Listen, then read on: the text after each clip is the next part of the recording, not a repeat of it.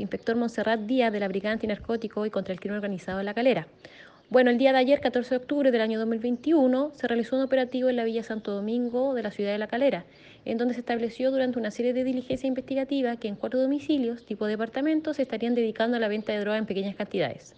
Por lo anterior, se gestiona a través de la Fiscalía Local La Calera orden de entrega y registro para estos cuatro inmuebles tipo departamento, en donde se logró debaratar aquello, logrando la detención de cuatro personas, dos de sexo masculino, una de estas nacionalidad colombiana y dos de sexo femenino, a las cuales se le incautó droga tipo cocaína base, cannabis, pastillas de éxtasis, clonazepam, dinero en efectivo, además de munición, balanzas digitales en buen estado de funcionamiento, armamento a fogueo, el cual se enviará a periciar a fin de acreditar o desacreditar si están modificadas para arma de fuego. Lo anterior permitió disminuir la sensación de inseguridad de los ciudadanos de ese sector, los cuales vivían atemorizados por el alto nivel de violencia que ejercían los imputados. Los detenidos fueron puestos a disposición de la justicia el día de hoy en hora de la mañana, los cuales están a la espera de su formalización.